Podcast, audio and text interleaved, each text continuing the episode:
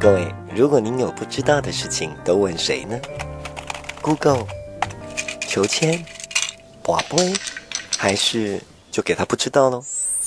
台湾问事非常有事，台湾问事百事可问，无话不说。您来问了就没事了，如果不问，那就没我的事喽。欢迎收听《台湾问事》，你要问什么事？啊，大家好，我是小野老师。小野老师，你在干什么东西啊？这个开场怎么一点精神都没有嘞？等一下，啊，阿丹老师嘞？有。怎么阿赞老师没打招呼嘞？因为我气急败坏，你这样真的很不行哎、欸！好，抱歉抱歉，sorry。你知不知道什么叫做专业？什么叫做认真？什么叫做对事业有有这个奋发图强的心？你到底知不知道应该要怎么样让自己奋发图强？南无阿弥陀佛，南无阿弥陀佛，看我都要念经了啦！哎，拜托好吧，这叫养精蓄锐，好吧？没睡饱怎么做事呢？对不对？当然不对啊好，这个我最近呢才刚刚认识了一个。很厉害的这个日本人呐、啊，好，这个日本人呢叫做山下诚司，好，他写了一本书，叫做《让人变有钱的三十六个微习惯》。这习惯太多了啦，少几个可不可以啊？哎，当然不行啊！你想要当有钱人的话，那你的户头少几个零可不可以啊？嗯，好像不行哦。当然啦，所以啊，你希望你户头后面的零越多，你呢就必须要越这个珍惜哦。我们这个啊很厉害的日本前辈哦给我们的这个谏言哦，他呢其实把微习惯分成了你一基本上面的这个每日的作息啊，或者是你的工作啊，以及这个你的整体的生活习。习惯好，那当然啦，也包括了你怎么样去学习，怎么样面对你自己的人生。好，在这里面呢，它总共分成六三十六个微习惯。哎，等等，听说这一位好像是日本那个美美法连锁店的那个董事长哦，好像蛮厉害的哦。他真的很厉害，啊、因为他破产过。然后就是他希望呢，可以对自己的人生哈有一个呃不一样的追寻。所以呀、啊，他举哎举家嘛，这样太夸张，他举自己。嗯因为没有举家，他是自己一个人呢，就咚咚咚跑到这个大城市里面来，然后他决定呢，要好好的来学习这种呃所谓的美容美发。哦，因为在日本呢、啊，其实如果你需要这个变成一个造型师，你是还必须要有另外的进修的，不是大学毕业就了事了。也，他们好像跟我们台湾不太一样哦。啊，刚刚那个他们，我我我差点要听成骂脏话哦，想说是不让那个小野老师睡觉，所以要骂脏话吗？尴尬尴尬。其实啊，他其实他真的蛮厉害，因为他他常说，如果大家都在做那件事，那就一点都不酷。可是呢，如果哎只有他一个人做，感觉就蛮屌的。哦，他喜欢独排众议，对不对？对，所以他在他念书的时候，大学念书的时候，他就觉得他以后呢一定要成为有钱人，好，一定要成为这个一。一个很厉害的造型师，好，因为他觉得这样才是这个呃非常酷、非常帅的事情，所以他的同学们大学毕业之后就纷纷的去就职啦，只有他一个人呢，哎，北漂，然后到大城市里面来，好，开始呢决定要让自己学习各式各样的技能，让自己可以变成一个厉害的造型师。我听起来他是破釜沉舟的决心。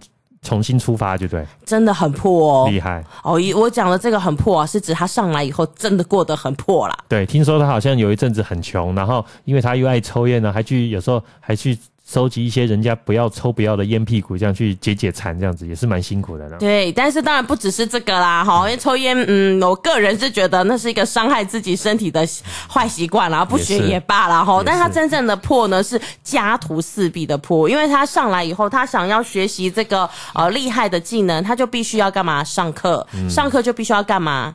交学费、欸、对，听说他自己什么学习的费用啊、实习的费用啊，还有一些买一些材料费用，都是自己掏腰包，所以我搞了自己那个家徒四壁。对，所以他就不断不断付钱之后，发现哇，这肚子有一点点给他饿哎。嗯，你知道他饿了几天吗？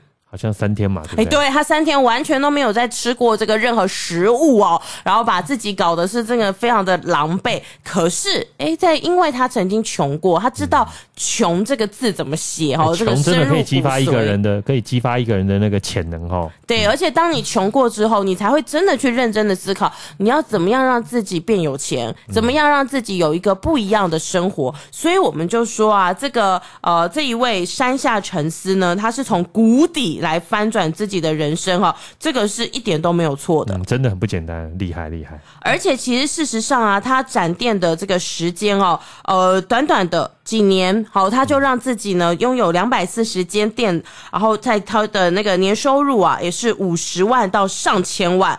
那他就说，其实在这过程当中，他并没有做什么惊天动地哈，这个很了不起的事情，他呢没有花钱哈，然后呢学历呢其实就是他们的一般的学生嘛，就呃专在在在那个日本的话，因为他是日本人，在日本的话其实就算是呃专科毕业生，是。哦，很像是我们现在的这个大学生，技职体系吧，是对对对，就技职体系的，但是他是从底层一路上来的，他不是什么继承家业啊，然后家里好像本来就很有钱，其实他不是，他是对，他是白手起家的，白手起家真的，所以其实我刚。刚刚在这样讲啊，我一方面也是想要鼓励大家，如果我们在台湾只念到大学，现在真的有点不太够用了。嗯、就是呃，同样的，因为大家现在已经都可以这个呃拥有这样子，就就大学已经不叫高学历，以前过往古早时候大学叫做高学历。可是在这本书里面，我看到山山下城市做的一些分享，我就熊熊发现，原来大学已经不是这个所谓的高学历了。对啊，而且而且他不是他，尽管他只有大学毕业，但他其实一直。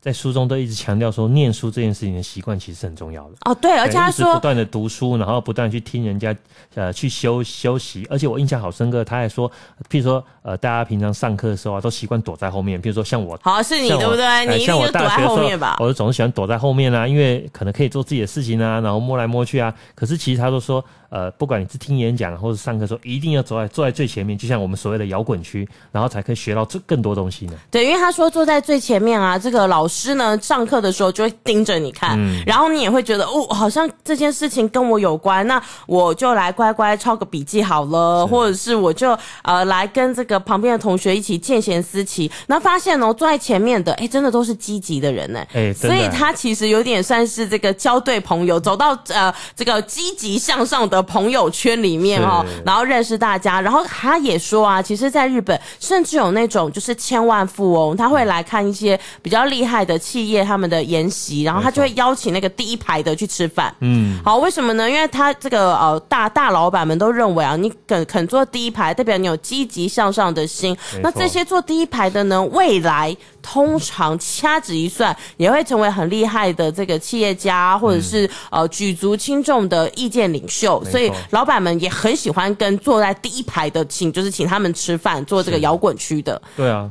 所以摇滚区会从这个滚着滚着滚到人生胜利组。对啊，所以作者的用意说，其实除了呃，你可以从坐在前面不但不仅是可以学习，然后专心，然后有所得之外，其实还有额外意想不到的，比如说可以扩展你的人脉啊，然后进一步去认识一些不同人，或是甚至你可以透过跟讲师之间的互动，然后学习到更多东西了。的确，其实我自己呃也是诶，我从这个高中开始，以前的时候，我我有这个概念，我会想要坐前面，因为我觉得跟老师比较近，然后也比较有这种呃摇滚的摇滚区的概念。是，但是有有因为华人嘛，我们从小到大被父母教育，就是你要很呃礼貌、谦虚、客气，所以不要太就是出风头，不要让大家都看到你。但还好，那个时候我就是一直很想要坐前面，但又很害羞，就卡在一个正中间。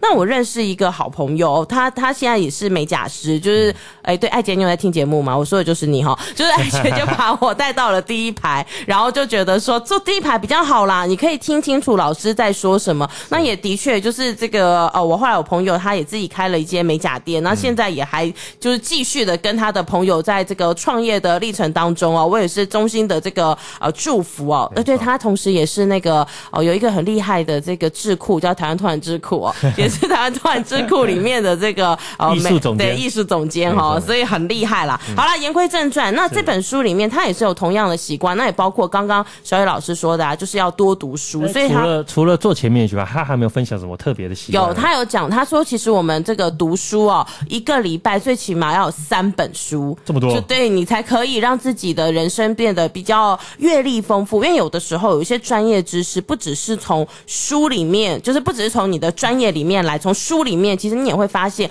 它是有一些呃生活里面的刺激的，然后会让你更有创意、更有新意。嗯、那这个家伙呢，我一定要来好好的先介绍一下哈、嗯，因为我觉得他的人生其实非常非常的有趣。哦，那他呢现在是这个呃公司的董事，刚刚前面有讲嘛。那事实上呢，在一九七六年的时候，嗯、哦，他就从这个呃原本原本在静冈，然后到了这个刚刚讲了这个呃大地方哦，到东京去，好、哦、怀抱着这个东京的梦。那十九岁的时候哦，好就从这个年薪啊，这个呃一百八十万元日元啦、日币啦的这个美容师开始做起。二十四岁的时候，各位朋友注意一下哦，注意这个概念哦，是二十四岁的时候，人家就已经当上银座店的店长了。二十五岁的时候，个人业绩超过五百万日元。二十六岁的时候，成立自己的公司，好，在竞争激烈的银座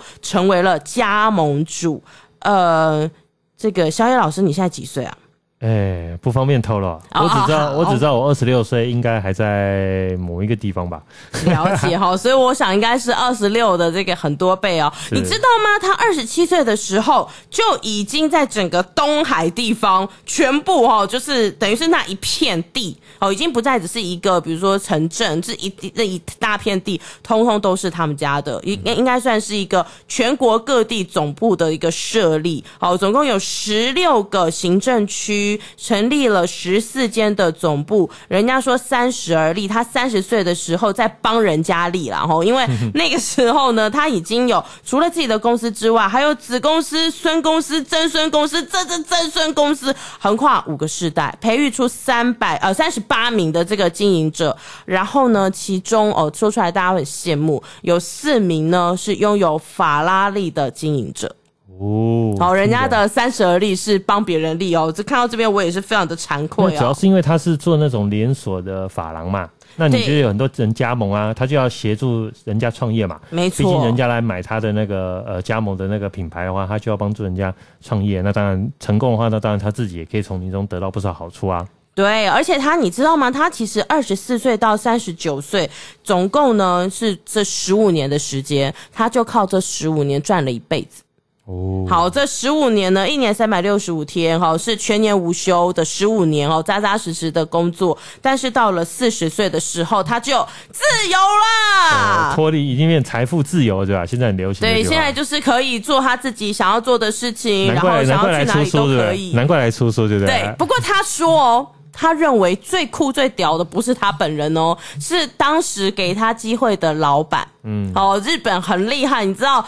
呃，山后山后还有山嘛，哦，就是总是一山比一山高。那他对他的老板的那个憧憬之情，就是如滔滔江水绵延不绝。好马，好马要有伯乐嘛，对不对？对，没有伯乐的赏识的话，还要伯乐，对不对？这有有伯乐的赏识才能够出头天嘛。对，那他在这里面呢，他对他的老板呢描述哦，呃，我想要请小野老师跟这个我们所有的好朋友们帮我们听一下哦。可以，大家可以想一下哈，就有一个呢是年收三亿日元的成功人士。好，那大家可以想象他的这个形象，呃，这样的一个人呢，他拥有最新最帅的法拉利，而且呢至少买了七台哦。然后他的家呢是在这个日本，什么东西最多？什么花最多？什么花？诶，日本的花，日本的什么花最多？樱花，对啊，好，恭喜我们的这个小野老师啊！日本的樱花哈是最多的哦，这个掌声响起哈。好啦，那在这个樱花林间呢，他就买了这个十亿元的豪宅，也就是他家前后左右就是一片啊樱花林，非常的美丽哈，落英缤纷，大概就属于他们家了哈。然后呢，还拥有海景第一排三亿元的别墅。哇哦，这就是他老板，人人人人羡慕的生活啊。那你觉得他这样的一个老板啊，他拥有这些这些浮夸的东西，他会是一个什么样个性的人呢？嗯，应该是个大方豪迈的人吧。大方豪迈也的确啦，因为根据他所说，他老板呢会花整整六个小时坐在日本的这个泡汤里面，跟他的职员一起，好，然后赤全身赤裸跟员工好这样泡六个小时，那这样就怪怪的，好坦诚不公的感觉，对不对？好，好啦，为什么他的老板这么的有趣？感觉好像花起钱来啊，花起时间来啊，是大手大脚的，但是啊。哎，我再讲一个人，让你听一听啊，也让我们的朋友听一听哈。大家可以帮我想一下，你可以相信，嗯，这两个形象的人物，他们之间什么样关系哈？可以帮我猜一下哈。另外一个家伙呢，哈，他是如果有一瓶这个超过三千元的葡萄酒，他就不会买的。或者是呢，有一颗超过一百一十元的饭团，我这边都是日元哦，他也都不会买。好，那飞机呢，只搭经济舱哦，然后搭新干线呢是只买自由座的车票。出差的时候呢，只住最便宜的商务旅馆，旅馆里的早餐除非免费，否则他是不吃的。哦，好像蛮小气的。好，那你觉得这两个人有什么样的关系？刚刚前面那个法拥有法拉利、拥有别墅豪宅的，跟后面这个家伙，呃，他们的关联是什么？应该是都可以吧？啊，什么叫都可以？这两个家伙，你认为他们是？就是有些有钱人也很小气啊，对不对？然后啊，我知道小野老师的意思。小野老师的意思说，这两个总驾零哦，应该都是同一个人才对哦。没错，Bingo，恭喜你又答对啦.好，刚刚呢，我们看到这个买法拉利啦、买豪宅啦的老板。也就是我刚刚讲的，好，葡萄酒饭团太贵不买，好，飞机只坐经济舱，新干，然后这个搭新干线是只有自由自由票，它可以一路站到底。好，那这样子的人为什么这这不是感觉哇？怎么会差这么多？他应该是一种不是那么重视物质享受的老板吧？面对这种东西，比如说像吃的啊什么的一些生活东西，都是一毛不拔的哈。其实哈，这个老板呢，他有说啦，哦，他他他有观察他的老板，他的老板是属于什么样的人呢？他老板认为哦，你花钱要花的有意识。哦，怎么说？好，不是很好玩的意思哈，就是是有意识，就是你知道你的 对你的你的每一分钱是花在哪里。好，那为什么老板刚刚讲说开法拉利啊，然后感觉就是哇，好像这个豪宅啊？因为这是个老板，他要带人嘛。是。那如果你没有做出一个身份，别人怎么会觉得？你可以许诺别人那个梦想会成真呢，嗯、就等于是老板本身其实不能过得太邋遢。好，老板本身要光鲜亮丽，因为这样第一个你的客户才会信任你，嗯、才会觉得说你应该过得不错，而不是三餐不继。嗯、好，那这样客户就会觉得说，如果你过得不错，那代表什么？代表你业绩做的不错嘛？嗯、好，那如果你给人家看起来就是邋遢邋遢，别人就会觉得说，哦，你感觉过得蛮惨的、欸。欸、那这样交给你 OK 吗？这不是打肿脸充胖子吗？当然不是打肿脸充胖子，这叫专业形象 啊，是是是。所以呢，要用这样的一个形象让他的客户看见。那另一方面呢，其实他也很强调一件事情哦，就是呃，当你跟你的这个伙伴在一起的时候，因为你是上面的人，你要带领下面的人，那你要让大家对你心愿诚。服就是心甘情愿的跟着你，嗯、然后也认为跟你在一起是有未来的。你当然要让你的爽度被大家看见嘛，那大家才会觉得说。哦，原来我以后就是可以这样，所以也有机会开法拉利就对了。对，没错，所以可见这个老板非常的聪明，他很懂传播。好，那最棒的传播就从自身做起，嗯、因此他会做这些事情，做表率，对不对？对，让大家有一个可可可以想象的梦，呃，可以想象的愿景。嗯、但另一方面呢，他回到自己私人生活的时候，他是非常非常的节俭的，是就是他会这个呃呃买东西一定会是看自己的这个状态，然后。然后，如果他觉得呃不合理、不合算，他就不会买。好，所以他其实是一个嗯、呃、懂得生活，但是更懂得去呃让别人可以从他的身上观看到一些应该要有的身份地位的人。嗯、所以他就是把他其实他就是把他的生活分成前台跟后台嘛。他在面对外面的人啊，面对呃不管是部下啦，或是呃合作的人什么，他都要展现出他光鲜亮丽，然后大家看到他成功的一面。但是他在后台的时候呢，就回归到自己，他自己也是很省、很节省，然后也很努力。然后他觉得，比如说他刚刚有提到，比如说呃太昂贵的葡萄酒，太太呃昂贵的呃饭团，然后比如说去住那种过于奢华的旅馆，其实都是稍纵即逝的享享受，都不切实际的。他我想他应该宁可把钱省下来吧。真的，嗯、所以呢，这个我后来发现啊，要学习它好难哦。但是呢，没关系，我们要有梦想，就是你有一个楷模在前面，嗯、那接着呢，你就是可以朝它一步一步的迈进。像阿丹老师，我就在想啊，我要朝它一步步的迈进，那我就是先做前面吧。嗯、哦，这个 先把光鲜亮丽做出来，后面的那个路越来越难走，有一点点那个艰深坎坷，你是根本就是慢慢来嘛，你就根本就是。替自己爱买衣服啊，吃好用好找借口，你你不，要这么说，你知道人生嘛，稍纵即逝哈。所以那个我们我们努力努力下去啦。没错没错，努力努力啊对。可是呢，这个享受其实我个人认为也挺重要。所以山下沉思，我我我个人比较喜欢他，因为他也是属于就是啊、嗯呃、要要好好的过生活，但是呢，这个偶尔的享受，偶尔的放纵呢，他认为是很 OK 的。是是是是，山下山下阿丹对不对？对对，山下阿丹。好了。啊，那个，所以啊，其实像刚刚不是还有讲他的老板吗？就是对于时间也是非常非常的节省的。好，所以他的老板呢会认为，诶，如果我们可以早一点起床，那你当然就是可以怎么样，早一点接近你的工作。嗯，好，所以其实他这本书里面很特别哦，他就说你住的地方跟你。呃，办公的地方最好不要超过这个三十公呃三十分钟的车程，是好，不然的话，你看哦，你可以想有一个人他家跟公司上班的地方离三十分钟，另外一个人可能离一个小时，那这两个人上班的心情绝对不一样。好，那这个家里住比较远的，他相对的，除非他的钱。比那个住三十分钟距离的还多一倍，好，不然这样对他来说上上班的那个幸福感哦，其实是会输给那个家里住住的比较近。他在这这山下山下山下先生，他在这本书里面作者就有提到，他那时候就是呃跟员工还兴起就是所谓的早起比赛。就是比赛谁最早到公司上班，然后譬如说像一般都大家都是八点九点嘛，他们就开始比比比早了，有些是五点啊四点啊，然后后来呢，三下先生为了要赢他很好笑，他还特别就是因此去买一台二手的机车。你看他虽然说可以开名车名车代步，他还是宁可买一个二手机车。就他早上三点半就起床，四点就到公司哎，就后来看样子底下员工大家都认输了以后，大家才停止这场竞赛呢。所以这样其实是不是不太好啊？嗯，还好啊。你看，像我都是三点多睡觉，我比他更努力。Yeah, yeah, yeah, 是这样子吗？但我为什么感受到的那个三点多，好像听到了很多的那个咻咻 pew pew 的声音？他的他他的三点半，他的三点半起床，我的三点半正准备入眠。我不是比他更努力，所以我有一天也可以朝向百万富翁的行列。根据我根据这个小小报资料显示，吼，这个啊，小雨老师的那个三三点半睡觉之前啊，好像常会听到一些咻咻 pew pew 的声音，对不对？在专心研究电脑相关的城市的设计哦，确定不是在研究传说对决哈？那是你喜欢的吧？哎，对对，我个人还蛮喜欢。这打个小报告，我最近的蝴蝶也又到了这个呃文山区一百名之内，不是瓶颈啊？对，我我还在还在努力中，然后反正也目前也在一百名之内了。好啦好啦，你讲这个人家哪听得懂啊？好啦好啦好啦好啦，所以接下来啊，我要来让大家做一个听得懂的。其实啊，那个管理顾问大前研一就曾经说过，改变自己的三三个简单方法。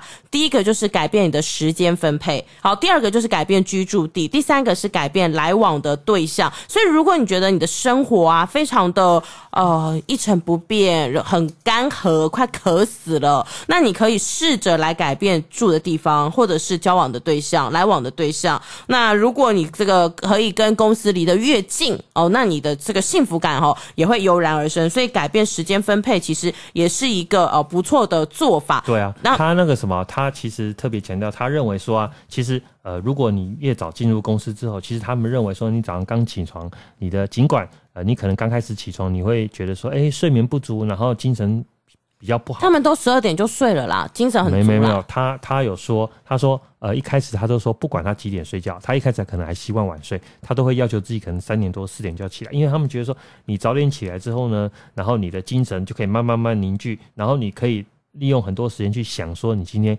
呃公司一些相关的事情，然后你的时间的浓缩，你整个生活在在处理你的时间上会变得更紧密。像我在其实他这个理论是有依据的，像我之前在看别的书，他也在很强说，譬如说呃常常譬如说呃去一家公司，一般的负责人来说，其实都是最早。到公司，所以有很之前身先士卒的概念。对，所以说有时候看，甚至说，其实如果你有些老板他会故意，譬如说早上七点八点就打电话，六七点就打电话到公司。如果今天有人接的话，那告诉你，恭喜你今天找到一个好的员工。这个这个那么早进入公司。呃，开始处理你的事情，然后去面对公司现在整个繁忙的事情的时候，相信他未来是一个人才。所以说，有很多在世人，就是所谓世人之术，在找出呃适当的手下，然后呃适当的下下属的时候，这种提早进公司处理事情的人，都是可以依靠依靠的对象的。其实也的确，因为你如果早上啊有早起的这个状态哦，你会发现早上的空气真的比较好，而且头脑清晰。嗯，最主要是你的头脑会比较清楚，然后看到呃早上光明的那那个那个时候，然后你会觉得说好像一切都是新的开始。呃，你可以为自己的生活展开一页新的扉页，然后去有一个新的探险。那也因为早上效率不错，所以如果你其实可以，比如说早上呃早一点点的起床，你就会觉得你自己。自己呢，拥有一个上午、一个下午跟一个晚上是完整的时间，所以你呃比起来，你的这个呃可以活动的时间，自然而然的也就比较多。不过大家应该会很好奇，要这么多时间干嘛？都在工作吗？好烦哦，闷死了哦。那这时候啊，山下诚司也跟大家讲哦，其实呢，这个如果你做的工作让你觉得很讨厌。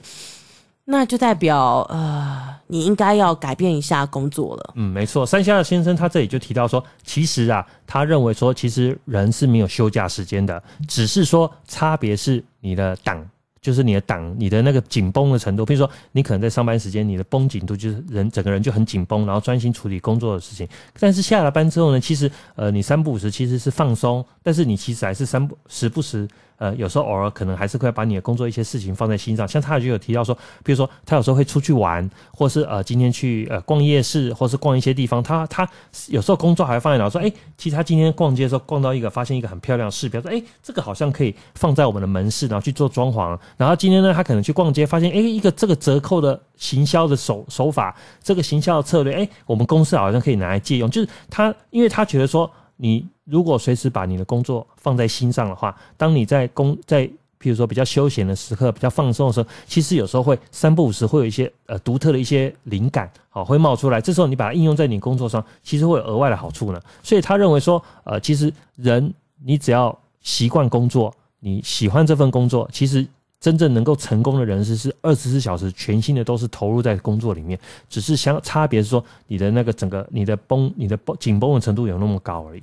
哎，不过我其实，在读他这本书的时候，我跟小野老师观察到的点，就触动我的点不太一样。嗯，我被我被他打到，是他曾他讲说，其实。就每一个人都希望那个工作做起来是愉快的嘛，嗯、对不对？人如果可以做一份工作，然后是你喜欢的，你当然就是会呃这个手不释卷，一直一直去这个弄它，一直去处理它。但是重点来喽，不是每一个人碰到工作都是他喜欢的，真的。然后在这本书里面啊，这个山下诚司他就说，呃，因为不是每一个人的工作都是自己喜欢的，所以不要抱着一种啊，我要找到那个 Mr. Right 那个对的工作，因为没有这件事，嗯、他直接打破。嗯、好，那你应该要做的事情就是。把那个工作变得让你喜欢，嗯，好，就是你可以去调整它的内容，可以去调整你看待它的方式，好，去调整你你对这个工作它的这个执行的状态，把它调整成是你可以喜欢上的。那经由你自己的一个转变跟工作关系的一个转变，那你在处理这件事情上，你自然就会越来越爱工作。因为其实像他一开始他我就说了嘛，他只是因为酷跟帅，所以想当这个造型师。但他真的做了以后，哦，前面的痛苦的要命，他觉得根本不是。他喜欢的，可是他就想办法让这个东西变成是他喜欢的，嗯、然后后来他才可以，就是像刚刚小野老师讲的，这个一到五呢，就是这个高速档全力冲刺，好，那六日呢就可以换一个低速档哦，慢慢的来，但还是在工作，但是是让他就是很喜欢，就像是呃，如果我们今天很喜欢做一件事情，你就几乎你二十四小时都想黏着，是一样的道理。对啊，他超好，我永远都忘不掉这个山下先生超有趣，他很会。他这一位呃，这位先生他很会转换自己的心境哦。像我印象中好深刻，就是说他那时候高中的时候，他希望目标成为呃全全日本最会打架人。他说还加入黑社会，然后搞把自己，因为他觉得呃当不良少年很帅，所以他是到处去呃就是到处你知道不良少年就是绅士嘛，到处去闹。就后来呢，因为老师跟他讲说，就是哎打架没办法成为全国第一，打架并不帅。结果他发现说，哎这。发现说当不良少年这件事情是一个没不是很酷的事情之后，他就马上转换自己的心境，然后去从事所谓的美容美发，因为他觉得哎、欸，美容业可以穿的光鲜亮丽，然后把自己打扮的漂漂亮亮，然后你可以做事情很帅很酷，所以他才因此而转换自己的心情进入美容美发。哎、欸，其实我真的超喜欢他老师的，因为他老师的说法也打动我，因为他老师的说法不是就是说呃这个不要再打架，现在又不是以古时候还有武林还有江湖，所以你打着打着可能会打出一片天来，但现在已经没有武林江湖这鬼东西。啦，没错。好的，我觉得他老师也好会带人哦，嗯、所以人生中真的是很需要很很棒的老师，然后来这个对指引一下自己。因为像他这种说法，你也会比较能够接受。嗯、那当然啦，像山下诚司他在这个书里面还有提到，就是呃，尤其是工作速度其实是比那个值更重要的哦。嗯、他说有一句话，我觉得在最后也想要提供给我们的好朋友们一块来听一听，分享一下。嗯因为工作速度慢呢是能力问题，嗯、好，可是呢起跑速度慢就是态度问题了。嗯、所以我们很多时候时候啊，你听到你的老板跟你要什么东西啊，你最好就是马上立刻有办法就是生给他，嗯、这样老板就会非常的信任你。是而且你在处理任何事情的时候，你不能只是当那个被交代的对象，嗯、就是你要让你自己拿到这个工作之后，你要自己帮自己加在心里面跟工作的状态里面加加关，就是要要往。往上加两层，就是不能只是小工。就比如说，今天人家叫你写一份报告，嗯、那你就要帮自己加两级，就是你变成一个管理人。那你希望这个报告长成什么样？嗯、那进一步，你还希望他。可以未来有什么不一样的发展？设身处地，对，等于是等于是你已经变成是你那个当时交付你工作的主管那个位置，但是比那主管再更高一层。嗯、好，那这样子的话，你就会让交东交代东西给你的上司非常放心，你甚至还让他觉得哇，好欣喜，他怎么呃，你怎么可以完成到这么这么这个厉害的一个一个状态？但我我后来发现，其实这是真的，因为以前我也在这个月老银行草创嘛，嗯、草创的时候，你知道老板就是会。盯死死盯大家，是，可是老板从来没盯过我，因为他要一个东西啊，他比如说他早上跟我要，好，我我不用一个早上，我就是一个小时后就给他了，哦、好，然后这个他跟我讲说要某一个东西，比如说呃月老银行当时办联谊，他希望有一个呃公司的规章，我不仅规章生出来，还告诉他会费大概多少钱，哦，哦，就是怎么样去执行，所以老师厉害哦，所以他那时候就是会盯其他同事，然后大家都还要苦不堪言，都要写那个什么工作报告书，可是我后来就是我上班一个礼拜之后，我就不用写那鬼东西了，嗯、然后直。到我后来有一些新的想法，想要离开那家公司，